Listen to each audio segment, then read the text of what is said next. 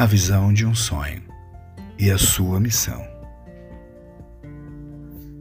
A visão nos diz onde se quer chegar, e a missão é o que se faz para chegar lá. Ao abrirmos o site de qualquer empresa, quase sempre nos deparamos com páginas dedicadas a explicar ao navegante a sua missão e visão. Daí vem o nosso tema.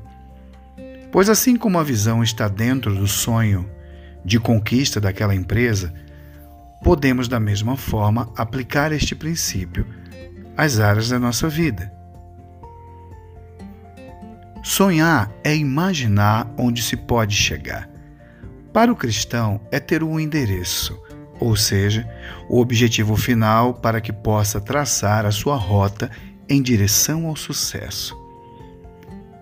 O sonho, ou as imagens que Deus cria dentro de nós, alimentando com a esperança que a sua promessa confere, vai além e vive pela fé. Pela fé no impossível, desde que possamos ver como Deus vê. E olhe sempre para frente. Que os seus olhos mantenham-se fixos no que está diante de você. Provérbios, capítulo 4, verso 25.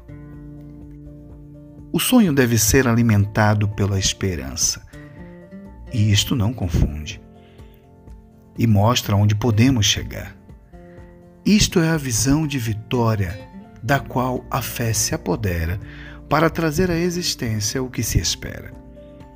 As duas coisas trabalham juntas pelo mesmo ideal: inspirar os conquistadores. Mantenha-se inspirado. E há muitas maneiras bíblicas de se manter inspirado. Este deve ser o caminho para se manter avivado também. Precisamos primeiro aprender que estes sonhos dos quais estamos falando não se referem apenas a visões que temos quando dormimos, mas a aspirações. Apesar de que estes momentos de descanso também podem ser usados por Deus para nos inspirar, como veremos mais adiante no caso de José, o filho de Jacó. Porém, o mais importante é sabermos que esta é uma linguagem usada pelo Espírito Santo para nos manter avivados e nos conduzir a vitórias. Ele nos inspira a vencer. Sua santa palavra produz as imagens, as quais como nos mostra o texto que vamos ler daqui a pouco, fixam-se na nossa memória como um arquivo. Dessa forma, a fé tem com o que trabalhar. Filho, preste atenção no que eu digo. Escute as minhas palavras. Nunca deixe que elas se afastem de você. Lembre-se delas e ame-as. Elas deram vida longa e saúde a quem entendê-las. Tenha cuidado com o que você pensa, pois a sua vida é dirigida pelos seus pensamentos. Nunca fale mentiras, nem diga palavras perversas. Olhe firme para a frente, com toda a confiança. Não abaixe a cabeça, envergonhado. Pense bem no que você vai fazer, e todos os seus planos darão certo Evite o mal e caminhe sempre em frente. Não se desvie nem um só passo do caminho certo. Provérbios, capítulo 4, verso 20 até o 27. Vejamos agora este mesmo texto na tradução bíblica conhecida como a mensagem. Caro amigo, ouça bem as minhas palavras, afina seus ouvidos para minha voz. Mantenha minha mensagem à vista em todos os momentos. Concentrado, aprenda de cor. Aqueles que descobrem essas palavras vivem, realmente vivem, corpo e alma. Eles estão cheios de saúde. Caro amigo, ouça bem minhas palavras. Afina seus ouvidos para minha voz. Vigie atentamente seu coração, e é aí que a vida começa. Não fale de ambos os lados da sua boca. Evita brincadeiras despreocupadas, mentiras brancas e fofocas. Mantenha os olhos para frente. Ignore todas as distrações do show secundário. Observe seu passo e a estrada se estenderá suavemente diante de você. Não olhe nem para a direita, nem para a esquerda. Deixe o mal na poeira. Provérbios, capítulo 4, do verso 20 ao 27, tradução à mensagem.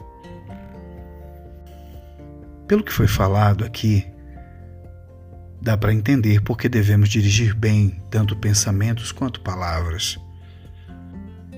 Para tomar cuidado em não corromper o arquivo das imagens que estão dentro de nós.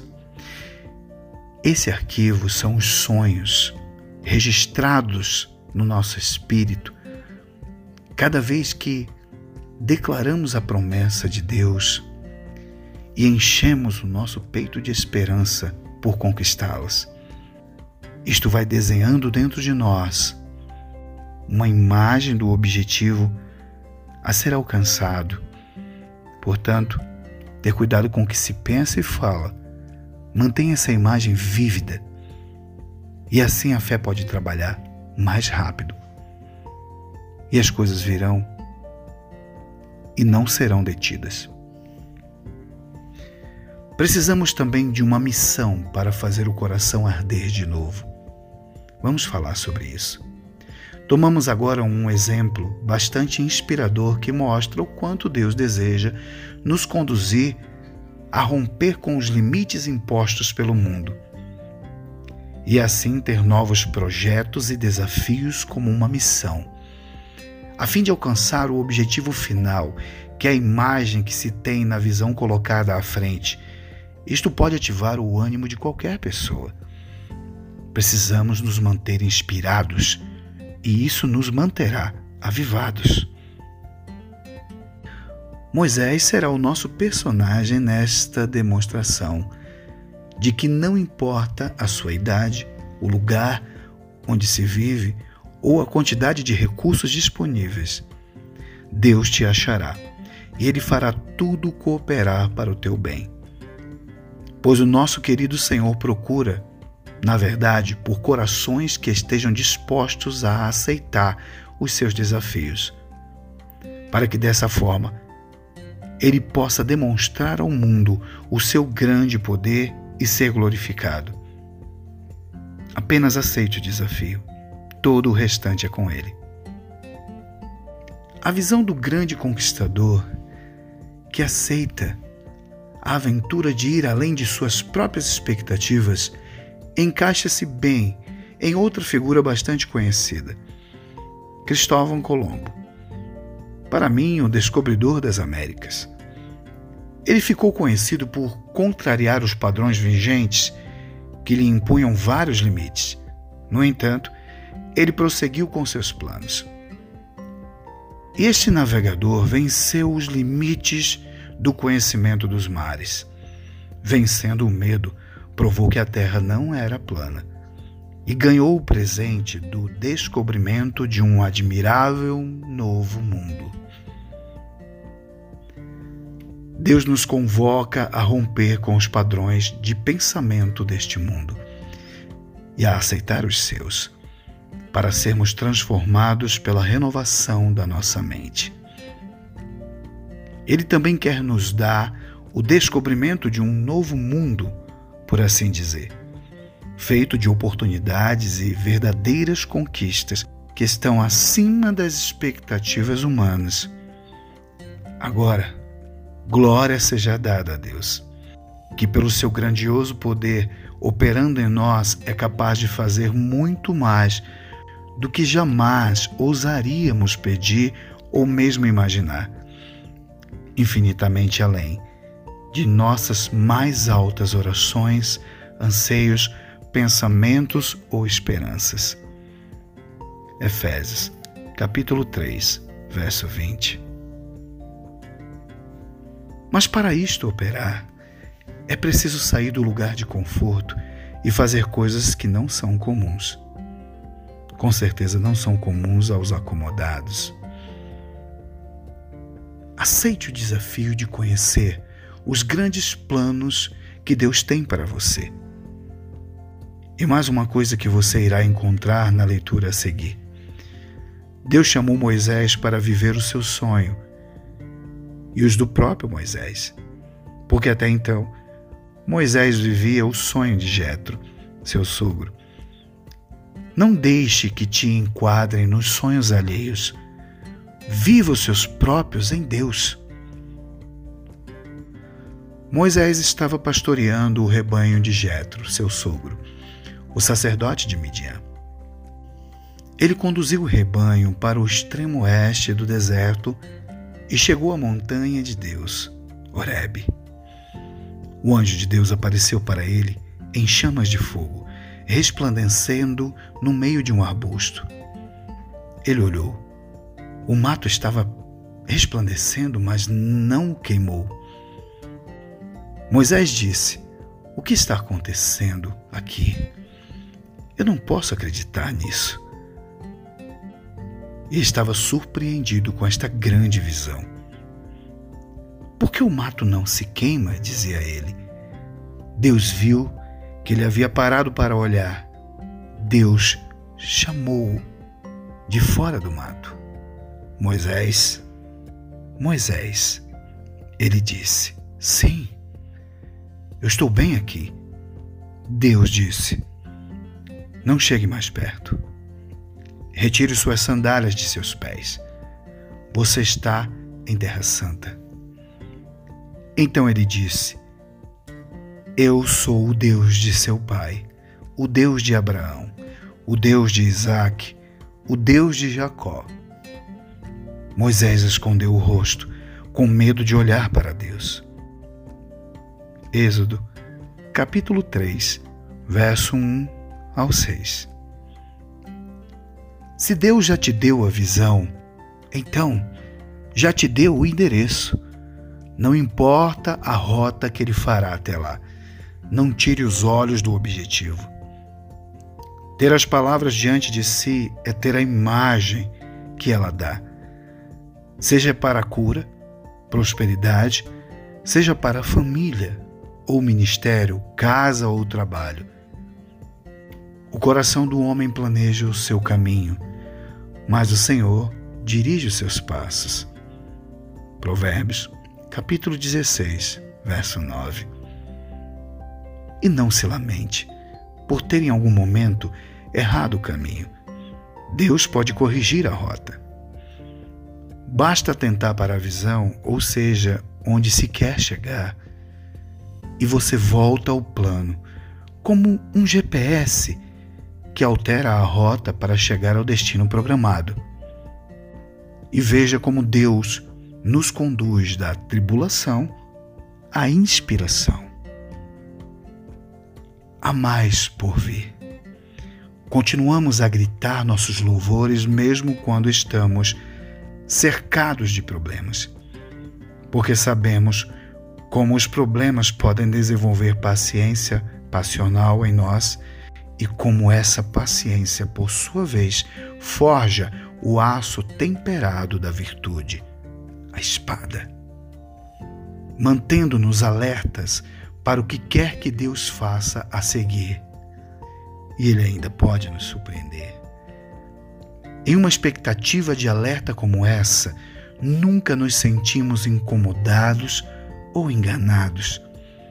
Muito pelo contrário, não podemos reunir recipientes suficientes para armazenar tudo que Deus generosamente derramar em nossas vidas através do Espírito Santo.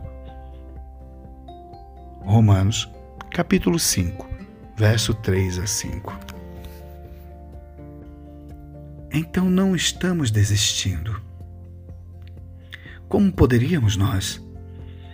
Mesmo que do lado de fora muitas vezes parece que as coisas estão desmoronando, em nós, no interior, onde Deus está fazendo uma nova vida, não passa um dia sem a sua graça, que se manifesta.